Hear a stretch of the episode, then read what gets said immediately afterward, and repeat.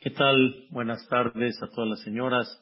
Hay una mitzvah en aquella época del Betamigdash, una mitzvah muy importante que ahorita la llevamos a cabo, pero principalmente más como una costumbre, porque nada más era en la época del Betamigdash, pero es una mitzvah muy interesante que se llama la mitzvah de Mahatzit Shekel. La mitzvah que tenía cada Yehudí de donar medio shekel, Mahatzit a Shekel, medio shekel. Les voy a explicar algo muy interesante primero y vamos a llegar a la, a la esencia de la plática el día de hoy. En la época del Bet habían sacrificios que se tenían que llevar todos los días, todos los días, mínimo dos sacrificios todos los días, mínimo. ¿Cuáles eran esos sacrificios? Se llama el Corban Atamid, el Corban que era el constante, el sacrificio que era todos los días, como decimos acá, 365 días al año se tenían que llevar a cabo estos sacrificios. Uno en la mañana, uno en la tarde. Uno en la mañana, uno en la tarde. Dice la Torah, un borrego en la mañana, y el otro borrego taase Lo tienes que hacer en la tarde. Eso eran dos sacrificios y incluía Shabbat, incluía eh, Yom Tov, Pesach, Shavuot, Sukkot, Rosh Hashanah, Kippur, todos los días se tenían que hacer mínimo dos sacrificios, que estos dos sacrificios en la mañana y en la tarde, en la mañana era el primer sacrificio que con eso comenzaban el día y el otro era el último sacrificio que con eso terminaban el día y se quemaba completamente. Un tema interesante, cuál es la esencia, cuál es el secreto del corbán, del sacrificio, pero sin embargo, eso era lo que se llevaba a cabo todos los días en la época del Betamigdash. Mínimo dos.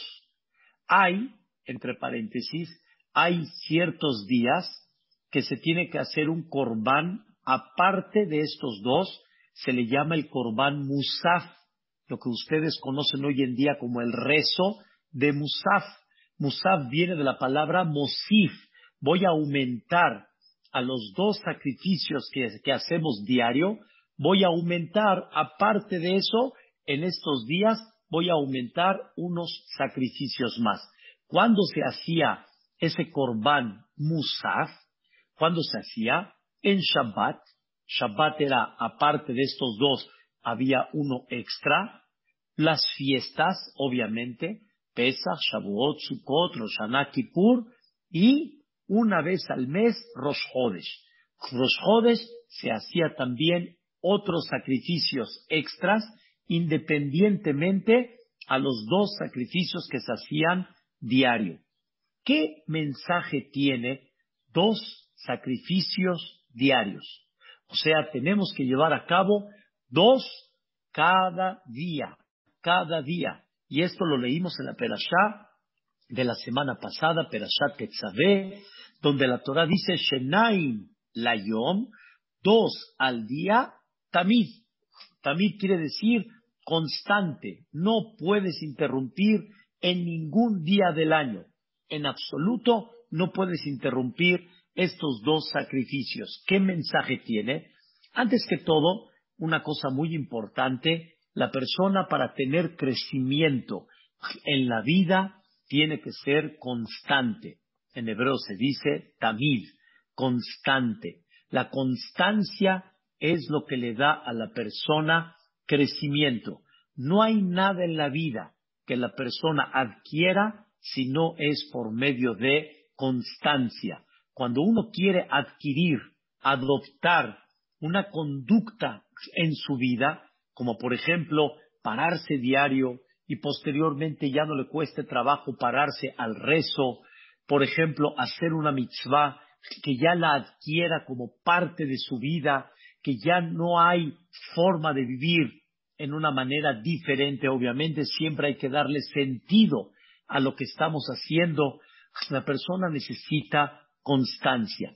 Para que la persona adquiera una conducta de humildad, para que la persona adquiera una conducta de paciencia en la vida y muchas cosas que hay, necesitamos la constancia. No es suficiente hacerlo una, dos, tres, cuatro.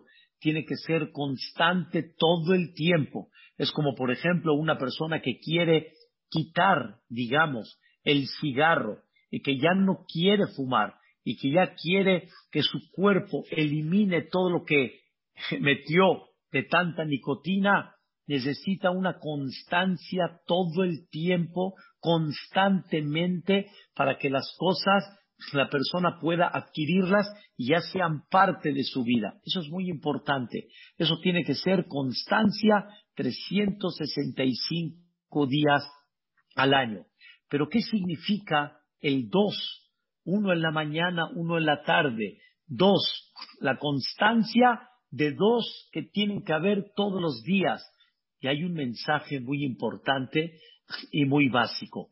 Hay dos versículos en el Tanaj, dos versículos muy importantes que uno debe de llevar a cabo todos los días, todos los días.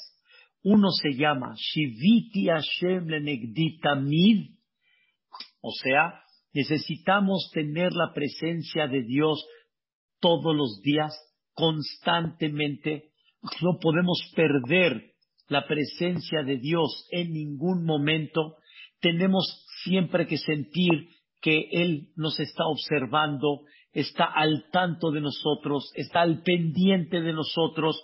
Eso es Shiviti Hashem Lenegditamid.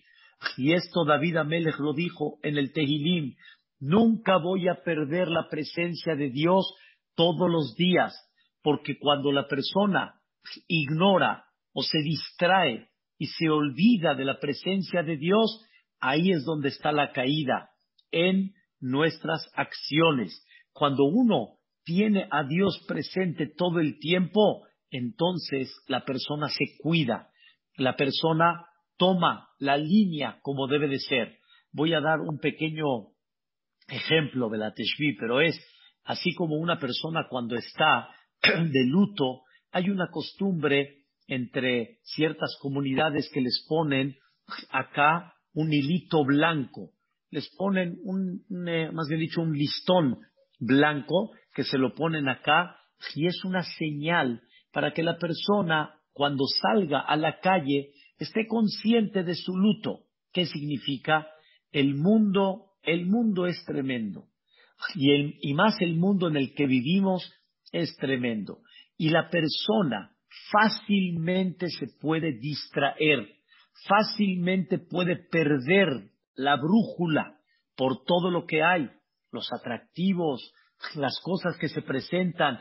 Es muy fácil que la persona se distraiga. Entonces, tiene un hilito para que no te distraigas de ese luto que estás llevando a cabo esos siete días. Dijo David Amelech, yo necesito tener frente a mí a Dios también, todo el tiempo, 365 por toda la vida que Dios me va a dar.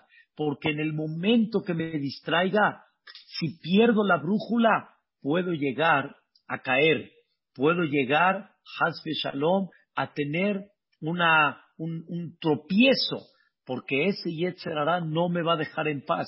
Y esa es la lucha constante que hay que tener todos los días. Número uno, Shiviti Hashem Tamid. Tengo que tener presente a Dios todo el tiempo. Y por eso los Jajamim nos editaron hoy en día cosas maravillosas. La tefilá, las verajot y tantas cosas para que la persona por medio de eso que no se distraiga, que tenga presente a Dios todo el tiempo y que no ignore esa presencia de Dios. Y entonces la persona se conecta con Él y así sus negocios son otros, su conducta es otra, su plática es decente, su camino es decente, su vestimenta es correcta, porque todo el tiempo está sintiendo la presencia de Dios, se une con Dios.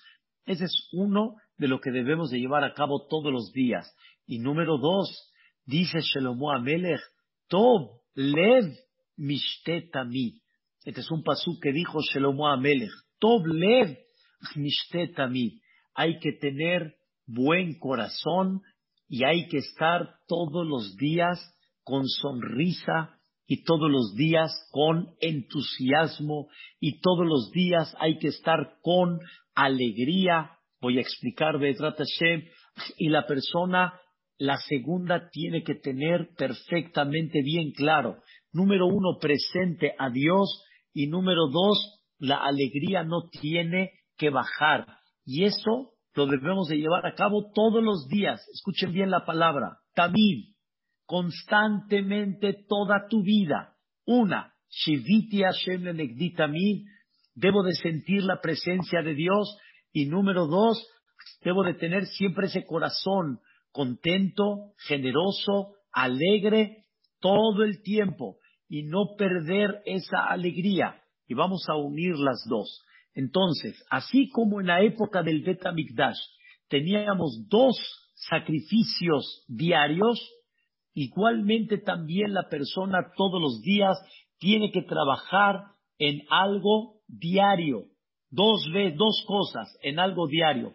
Hay que trabajar, número uno, hay que trabajar la presencia de Dios, hay que trabajar sentir la presencia divina todos los días y número dos, hay que trabajar la alegría de la persona. Hay que trabajar el sentimiento de sentirse contento todos los días. Quiero decirles algo, señoras, muy importante. Está escrito que cuando entra el mes de Adar, se aumenta la alegría. Está escrito que cuando entra el mes de Ab, que es cuando cae Tish Ab, cuando se destruyó el Betamigdash, se disminuye la alegría. No está escrito que cuando entra el mes de Ab, escuchen, hay que estar triste, sino se disminuye. Quiere decir, ¿cómo se miden las cosas? ¿Se aumenta o se disminuye? Pero no está escrito que se quita. El Yehudí tiene que vivir con alegría todo el tiempo. Lo vamos a explicar. Nada más, ¿se aumenta la alegría o se disminuye la alegría? ¿Cómo llevamos a cabo esto? ¿Cómo, cómo significa esto? ¿Cómo podemos hacerlo esto? A eso viene una mitzvah muy interesante que se llama Mahatzita Shekel. Les expliqué, señoras, al principio que habían dos korbanot todo el tiempo. Dos korbanot todo el tiempo. ¿Qué son dos korbanot? Dos sacrificios. Uno en la mañana, uno en la tarde. Más aparte los que se hacían extra, Shabbat, los jodes y las fiestas. Señoras, esos sacrificios ¿Quién los pagaba? ¿Eran donativos? ¿Una persona podía donar todos los sacrificios del año? ¿Con qué dinero se pagaban esos borregos diariamente? Dos por 365 más aparte los extras que se hacían que ya explicamos.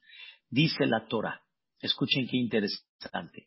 Dice la Torah, aquí no hay, hacemos una subasta. Aquí no hay quien quiere donar los corbanot de una semana, de un mes, de un año, dice la Torah, no. Estos sacrificios son de todo el pueblo de Israel y todos tienen que ser partícipes en estos sacrificios. Nadie puede estar fuera de estos sacrificios. Y el dueño de los borregos de la mañana y de la tarde, ¿quiénes son? Todo el pueblo de Israel. ¿Y cómo lo hacemos para esto? Dice Dios, cada año vamos a fomentar un donativo que se llama Mahatzita Shekel. Mahatzita Shekel quiere decir un donativo de media moneda de Shekel en aquella época. El Shekel, para que tengan idea, no es el Shekel de hoy en día. El Shekel de aquella época tenía un valor aproximadamente de 20 gramos de plata. Aproximadamente, un poquito menos, 20 gramos de plata.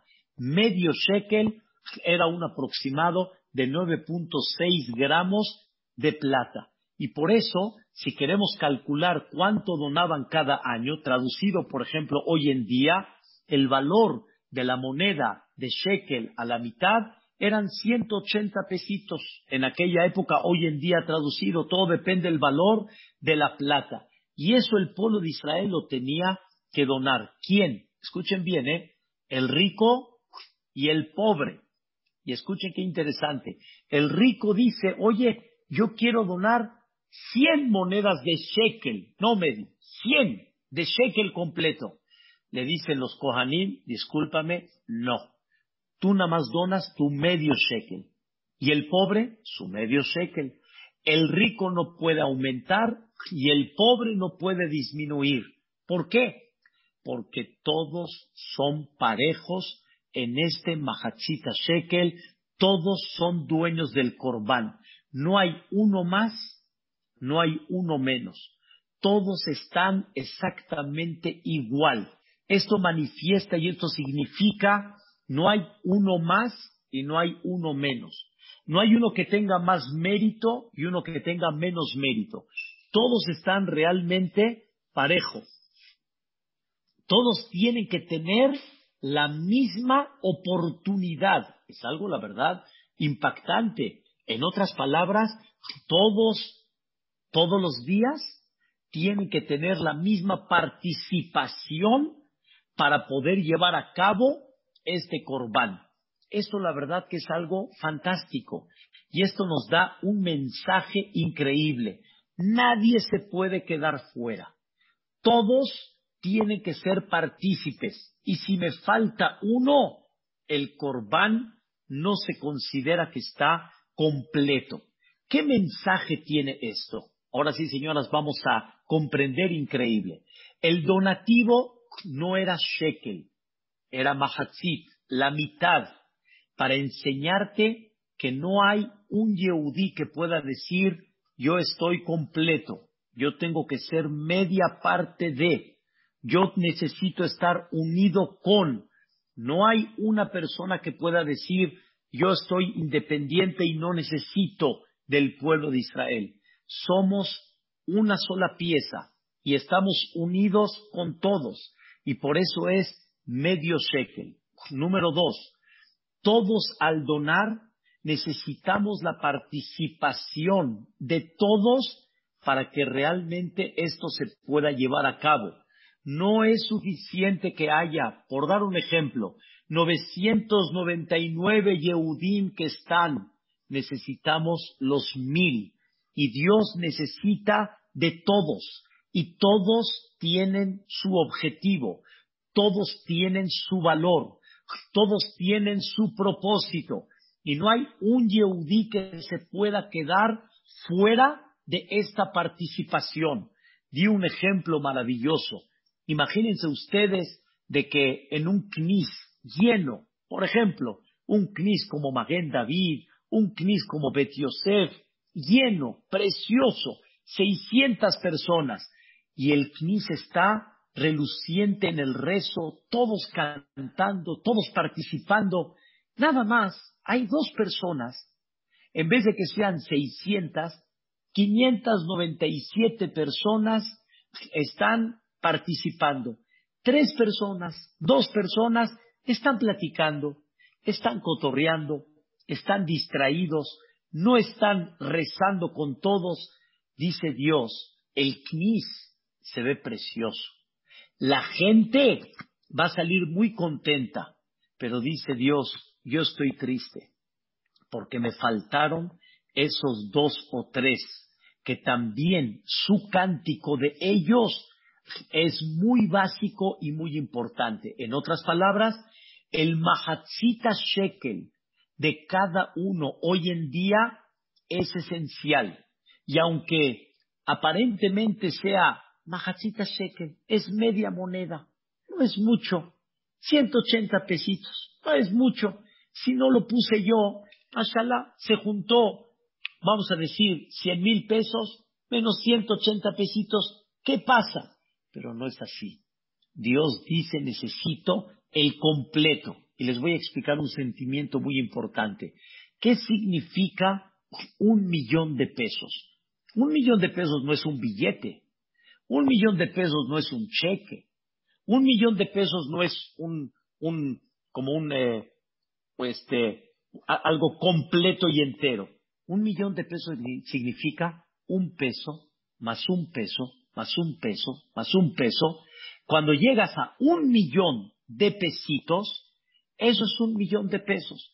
Nosotros cuando tenemos un peso, ¿qué decimos? Eh, un peso, un peso. No, un peso más un peso es lo que va a sumar un millón de pesitos.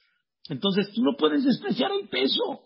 El peso tiene un valor muy especial. Igualmente Dios dice, para mí, todo el pueblo de Israel, la cantidad que sea en cada generación, todos para mí son importantes. Y si falta ese pesito, no voy a llegar al millón. Si falta ese pesito o ese majachita shekel, como explicamos, no llego al propósito de, toda, de todo ese grupo completo que se llama Am Israel. Entonces todos tienen un valor muy importante en los ojos de Dios.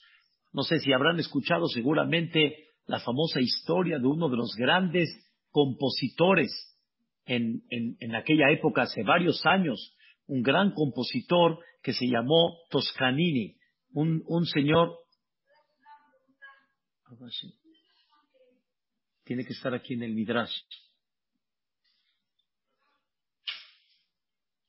un gran compositor que se llamó Toscanini y cuando él creció y se retiró, este Arturo Toscanini, un francés, cuando se retiró, él, este, una persona joven, lo estaba buscando para hacerle una entrevista, una entrevista. Y él no tenía tiempo hasta que un día dijo, ¿sabes qué? El día de hoy voy a tener una sinfonía, no él, sino tiene que escuchar una sinfonía muy importante y terminando la sinfonía, con mucho gusto lo va a atender. Pero le pido un favor, Toscanini, le pido un favor, no lo puede interrumpir mientras él esté escuchando la sinfonía. Señoras, en aquella época la sinfonía se escuchaba por radio, ni por televisión, era por radio y le preguntó esta persona, Toscanini, bueno, ¿qué tan importante es esta sinfonía? Le dijo, ¿qué crees? Van a presentar 101 violines. Y dijo, wow, qué increíble, 101 violines. Seguro, ¿cómo se va a escuchar? Dijo Toscanini, te pido de favor, déjame concentrarme. Terminando la sinfonía, platicamos un rato y empieza la entrevista. Terminó la sinfonía, terminó el espectáculo, y le preguntó esta persona a Toscanini, dígame, maestro, ¿cómo estuvo? Y dijo, ah, faltó un violín de los 101. Ustedes, señoras, van a decir, faltó un violín de los 101, por favor, ¿quién va a prestar atención de 101 violines que faltó un violín? La respuesta es nada más Toscanini pudo percibir de los 101 faltó uno. Pero ¿qué creen? El, que va a entrevistar a Toscanini dijo, hombre, por favor, 101, 100, Ferchi es lo mismo. Seguro no se dio cuenta.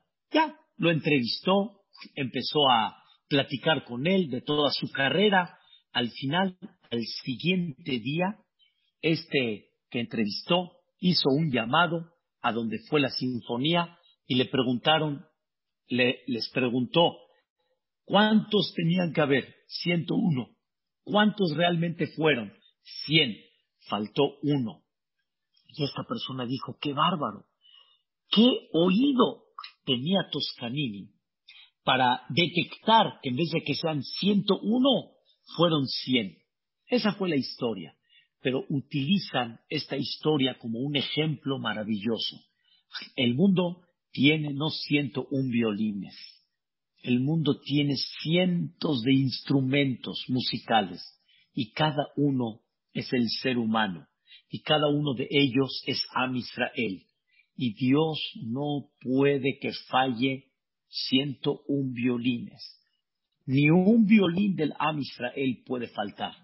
Todos tienen que ser partícipe en estos, en esta sinfonía impactante que es la del mundo. Y la persona tiene que saber que cada uno tiene una misión. Y no hay el rico más, el pobre menos. Dios está esperando la sinfonía, más bien dicho, el instrumento musical de cada uno. Y cada persona tiene que saber cuál es su instrumento musical, que ese no puede fallar y que ese es la misión que la persona tiene que llevar a cabo. Y aquí viene el secreto. Aquí viene el secreto de la vida. La persona quiere definir o quiere decidir él qué instrumento musical quiere tocar. Él qué objetivo y qué misión tiene que tener. Ya quedamos que todos son Majasita Shekel y todos tienen que completar totalmente lo que Dios está esperando. Pero nunca olvides que quien pone la misión de cada uno, Dios la pone. Dios pone la misión de cada persona y Dios le dice a cada uno qué objetivo tiene que tener. Y Vedrat Hashem quiero explicar este punto primeramente Dios. No hay duda de que hay una Torah y hay 613 mitzvot. Y todos tenemos que ser partícipes en estas 613 mitzvot y todos debemos de llevar a cabo esta voluntad divina. Pero sin embargo, dentro de las 613 mitzvot hay la misión particular de cada persona. Y cada persona tiene que sentir, escuchen bien, lo que explicamos al principio. Número uno, Shiviti Hashem Lenegdi Yo tengo que tener presente a Dios todos los días de mi vida y comprender Dios qué espera de mí este día. Y al día siguiente, qué espera de mí. Y al otro día, qué espera de mí. Muchos van a decir, ¿cómo? Se espera de ti, por dar un ejemplo, decir las verajotes en la mañana, rezar, decir Birkat Amazon, cumplir las mitzvot que te corresponden a ese día, sí, pero hay algo más todavía. Dios espera tu misión particular, no nada más la general, sino la particular cada día. Tienes hijos, hay que atenderlos. Tienes pareja, hay que atenderlo. Tienes padres, hay que respetarlos. Independientemente a eso, ¿Qué situación en la vida Dios te presentó? ¿Te presentó una situación rica, una situación mediana, una situación pobre, difícil, una situación con salud, una situación con medio salud? Dos, una persona que le presentó Dios, en qué ciudad vive, en qué país vive, en qué comunidad vive, en qué, de alguna forma, Bateknesiot está presente. Hay muchas cosas en la vida que una persona tiene que aprender que Dios se las presenta para saber cómo se va a desarrollar dentro de ellas y cómo se va a desarrollar dentro de ese país, de esa comunidad, de ese día, de las cosas que se te van presentando, cómo te vas a desarrollar dentro de ellas. Y es tu paquete en forma personal. Cuando una persona se casa, qué bonito el matrimonio. Al principio, increíble, la jupá, el anillo, el cántico, Sheba Berajot, increíble. Pero si te presentarían antes de que te cases, unos 10, 15 años de tu vida, te los pasarían por video. Pues no sé si le vas a entrar o no le vas a entrar, pero ya como que lo piensas o no lo piensas, pero uno cuando está casado, cuando se va a casar, no sabe qué le viene a futuro. Pero una cosa sí, señoras, cada persona que se casa, hagan de cuenta que Dios le dice, mi vida, este es tu paquetito, te lo encargo. Esta es tu pareja, esta es tu suegra, esta es tu vida, este es el país y la ciudad que vas a vivir, este es el departamento que te voy a presentar, este es el CNIS que vas a generalmente a tener a tu lado. ¿Cuánto necesitamos aprender que en vez de estar acomodando la vida o tratando de acomodar la vida como uno quiere, acomodar la vida como Dios te la está presentando y comprender que esta es mi misión en la vida. Este es mi objetivo en la vida. Y todos, no hay una persona que no tenga su paquetito, pero escuchen bien, cuando la persona tiene Shiviti Hashem Negdita Mid, cuando la persona tiene la presencia de Dios todo el tiempo, entonces se cumple la segunda parte. Doble, el corazón está contento, el corazón está de buenas y la persona no se siente de menos, porque no hay el rico es más y el pobre es menos. Todos somos un mahatzita shekel y cada persona tiene que llevar a cabo su misión en la vida y todos tenemos un objetivo y no hay que el que resalta más, el que tiene más potencial, aparentemente el que tiene más oportunidades, ese es mejor. No, todos somos un mahatzita shekel y todos delante de Dios no hay el rico más, el pobre menos. La pregunta es, ¿cuánto llevas a cabo esa misión tan importante que Dios te manda en la vida? Yosef Atzadik, queridas señoras, Yosef Atzadik fue uno de los hombres que de una forma impactante nunca perdió el optimismo, el entusiasmo, la alegría, aún en los momentos más críticos de su vida, cuando lo vendieron, cuando lo vendieron. Está escrito que lo vendieron a una caravana que normalmente llevan chapopote y cosas que no huelen muy bien. Y la Torah detalla que cuando vendieron a Yosef Atzadik, justamente esa caravana estaba cargando perfumes, perfumes, para que Yosef Atzadik huela un aroma rico. La pregunta es, ¿Era tan importante para Yosef Atzadik oler en ese momento perfumes cuando sus hermanos lo están vendiendo? El coraje que tenía Yosef Atzadik aparentemente en ese momento y entender de que no tienen palabra lo que hicieron sus hermanos, alejarlo de sus padres, alejarlo de Eres Israel, llevarlo y tirarlo a un país donde no había absolutamente nada de Yahadut. Imagínense el sentimiento de Yosef Tzadik. Y Yosef Tzadik, cuando olió el perfume, lo primero que sintió Yosef Tzadik es, Shiviti Hashem. Dios está conmigo y aunque todos los hermanos tramaron, es porque Dios al final quiere que yo vaya a Mitzrayim. Y él entendió, no son ellos. Hay un Dios que quiere que esté allá. Y si no hubiera sido por los hermanos, hubiera habido otras formas como Dios mande a Yosef a Mitzrayim. Para que me entiendan, Yosef tenía que estar en Mitzrayim. ¿De qué forma? Hay muchas. Dios unió que el coraje de los hermanos con lo que Yosef tiene que estar allá se una pero Yosef no está en Mitzrayim por los hermanos. Yosef está en Mitzrayim porque Dios quiere que esté allá. Y eso Yosef se lo dijo a sus hermanos.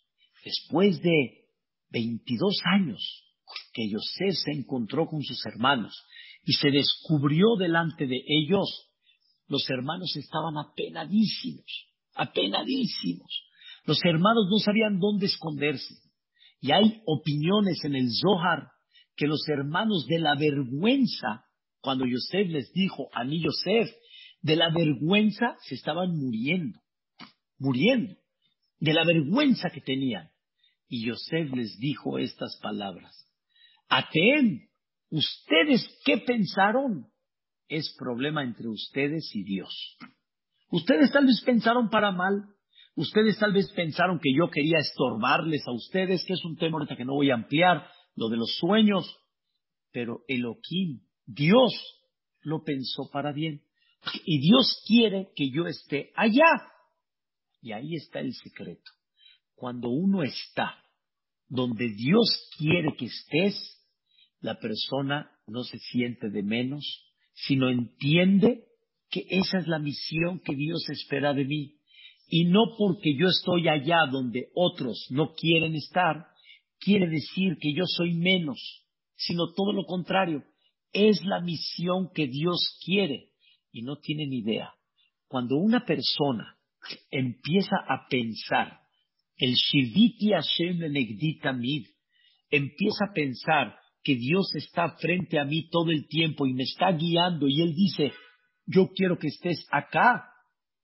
Eso le ayuda a la persona a encontrar la misión en ese momento donde Dios espera de él. Alguien de alguna manera te picó. Al otro no, a este no, a este no, a ti sí. Alguien te picó, alguien te hizo un claxonazo, alguien te dijo una palabra. Nunca olvides, Shiviti Hashem Mid, me la puso Dios por algún motivo. Dios tal vez quiso que escuche esto en forma particular para que recapacite, para que entienda, para que tome una actitud diferente. No tenemos idea cuántas misiones generales y particulares Dios le pone a la persona.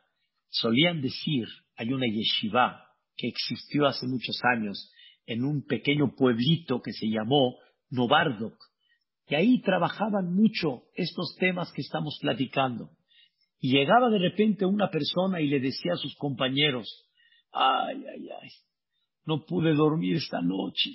Se despertó primero mi esposa y con dolor de estómago y que me pare y que le ayude y después ya cuando estaba otra vez acostado y ya a punto de dormir, se despierta el hijito que con reflujo, que no puede dormir. Y ya cuando estaba por dormir, se despertó el otro hijo que tiene miedo, que soñó feo. Ay, hombre, qué noche pasé. Y en ese momento le decían los compañeros, Ashreja, quiere decir, dichoso y bienaventurado, tuviste oportunidades que Dios te presentó para trabajar tus conductas, para demostrarle a Dios la paciencia, el sablanut, la tolerancia, trabajar la humildad. ¿Saben qué significa humildad? Dice el comentarista Rashi. Tolerancia, tolerancia, paciencia, cargar con el problema. Eso se llama humildad original, real. Cuando una persona maneja con tolerancia, maneja con tranquilidad, conduce la casa con tranquilidad, no entra en nervios, eso es la misión en ese momento que Dios le está mandando. Ese es el objetivo en ese momento que Dios le presenta para que respire a fondo y que siga adelante. Cuando una persona observa el mapa de esta manera, es otra vida. La persona vive contenta por saber que Él no es menos por, esto, que Él no tiene menos nivel por esto, sino al revés, hay es todo lo contrario. Tuvo mejores oportunidades para crecer, mejores oportunidades para dar una fase más importante en su personalidad espiritual. Y así es fascinante cuando uno comprende la vida particular que Dios le manda a cada uno de nosotros. Es importante saber que todas las grandes personalidades que nosotros hoy en día las catalogamos como lo máximo que hay en el pueblo de Israel, por ejemplo, Abraham, Isaac, Jacob, Moshe, Aharón, Yosef, David, para nosotros son lo máximo.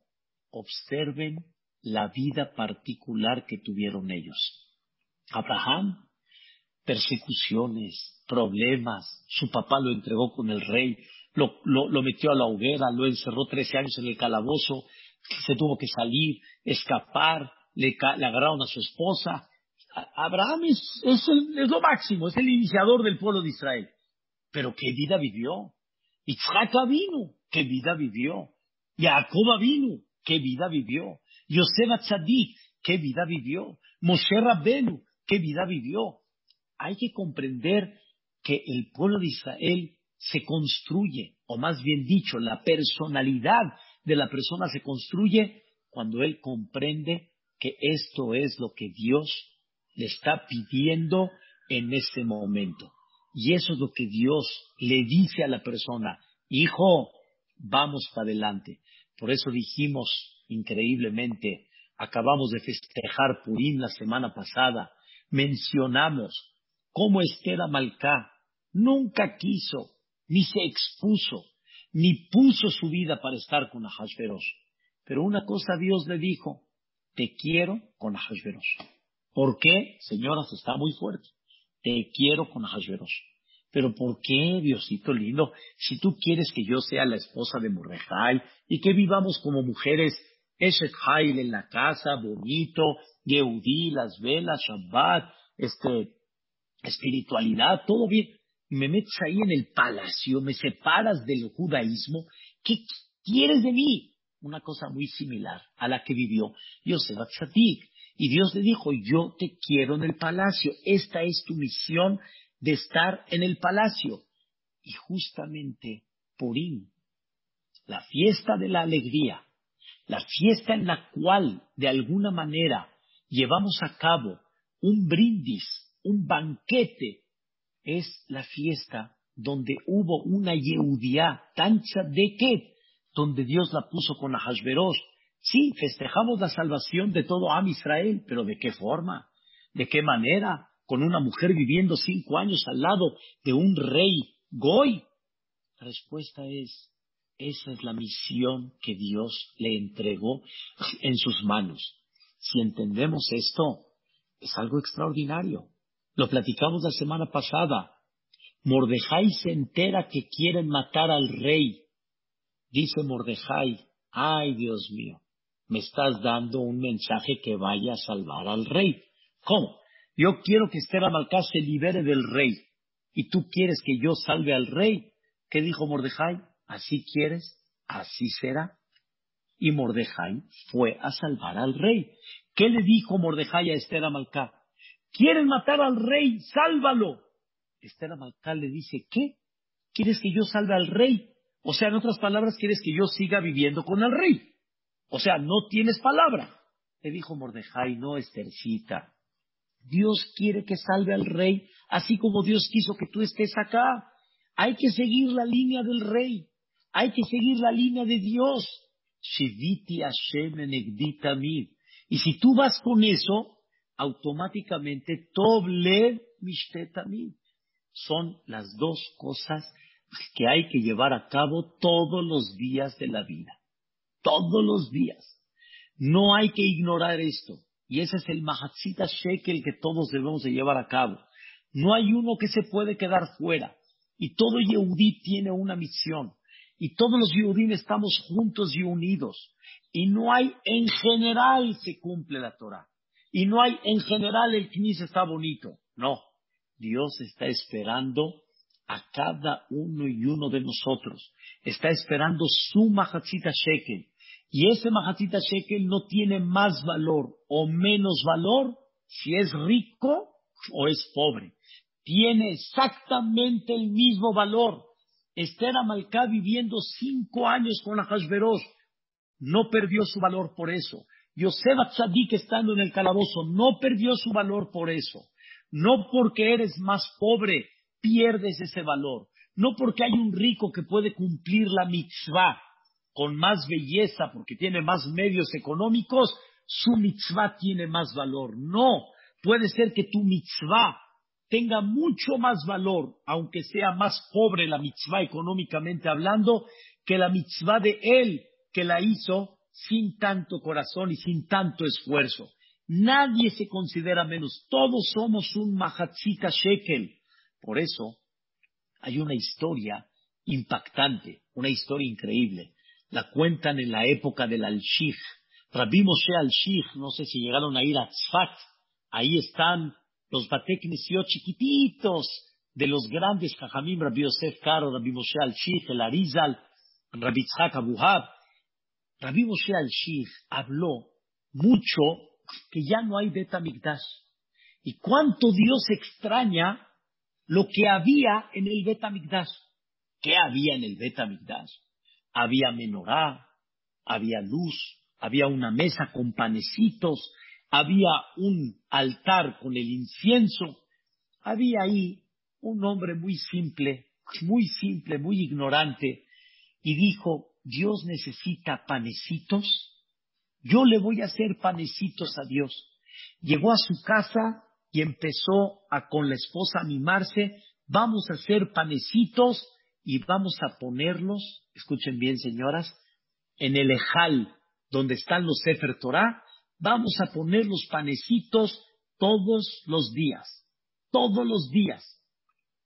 Pero, dijo este, esta persona, no se ponían todos los días, se ponía una vez a la semana. Entonces vamos a dedicar viernes, vamos a poner los panecitos.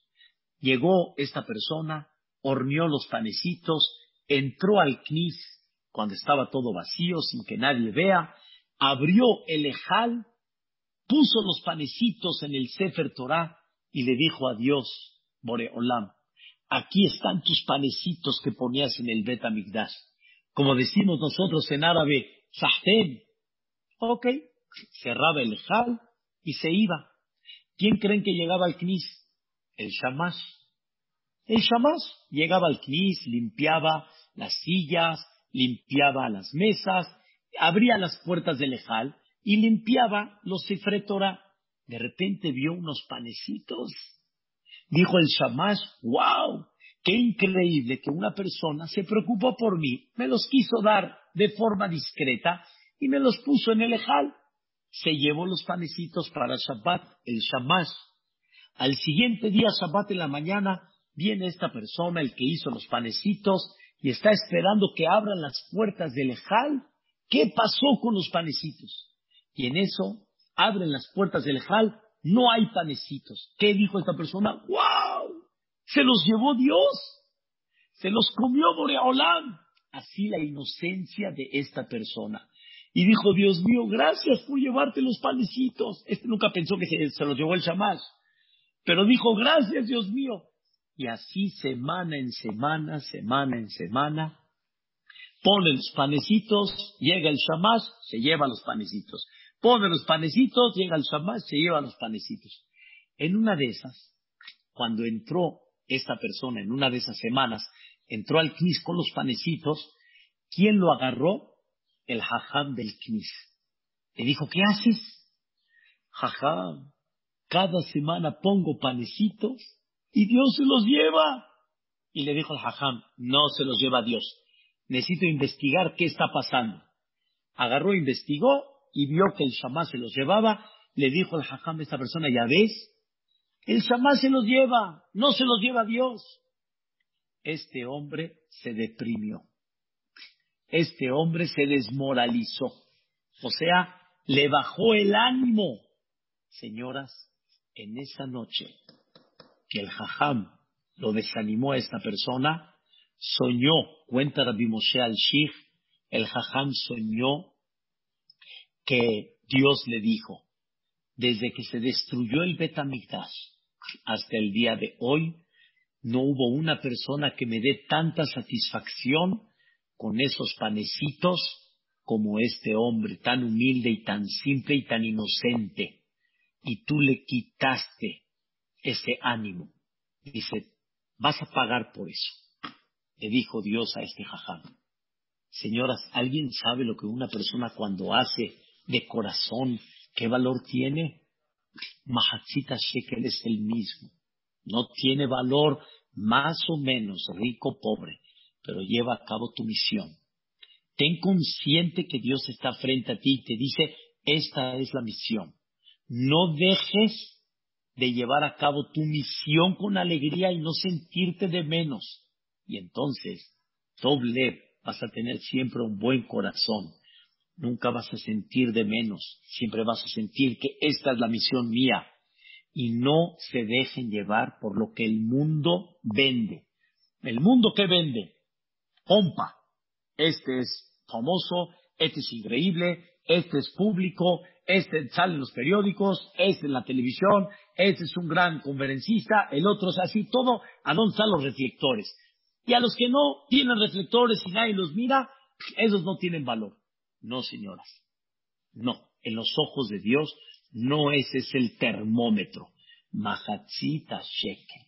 Todos se consideran Mahatzita Shekel. Pero qué valor tiene el Mahatzita Shekel, ese tú se lo das. Tú con tu entrega y sabiendo tu misión, qué es lo que tienes que hacer, tú eres el que le das valor a ese Mahatzita Shekel. Si vamos a comprender esta idea, señoras, vamos a ser siempre con un vamos a tener un corazón siempre tranquilo, un corazón feliz, un corazón que Besrat Hashem nos va a dar ímpetu, alegría, optimismo para poder salir adelante. Y ese es el Mahasita Shekel que todos debemos de llevar a cabo. Que Besrat Hashem, Oreolam, nos permita esto y Besrat Hashem, que Dios les facilite para poder llevar a cabo el Pesach, porque justamente mucha gente dice, hay que salir de Mitzrayim. ¿Cómo se sale de Mitzrayim? ¿Saben cómo no? Yendo a los viajes, así se sale de Mitzrayim para no trabajar en casa y no hacer Bedikat Hametz y no, y no limpiar y no. Señoras, no. Eso no se llama salir de Mitzrayim. O sea, haciendo un esfuerzo y limpiando la casa, no se considera que no estamos saliendo de Mitzrayim. Al revés, no tenemos idea lo que Dios valora, el sudor por cada limpieza que hagan en vuestra casa. El Arizal habla maravillas, según la Kabbalah, de cada esfuerzo que uno hace para que no tenga Hametz en su casa. Si supieran el nivel tan increíble. Pero nosotros aquí a nivel este mundo, ¿qué decimos? Sí, este nada más cerró la casa y se fue y le sirven su bistec y sus mazodias están listas y su... Está bien, qué bonito se ve por fuera, pero allá arriba el Mahatzita Shekel es otro, es otro el Mahatzita Shekel, no es el mismo. Barminan, no estamos haciendo de menos o de más, sino estamos ubicándonos en la misión que cada persona debe de tener y la alegría que la persona debe de tener siempre sabiendo cómo llevar a cabo su misión. Disculpa mitzvot, bonita tarde y pásenla muy bonito, Vedrat Hashem. Muchas gracias. Gracias. Te quedé con gusto, con alegría. Gracias, Shaham. Muy bonita clase. Vedrat Hashem, con gusto. Vedrat Hashem, Esther, todo lo bueno, primeramente Dios. Bye, Bulín. Bye, Frida. Que estén bien. qué bonita clase. Me encantan sus palabras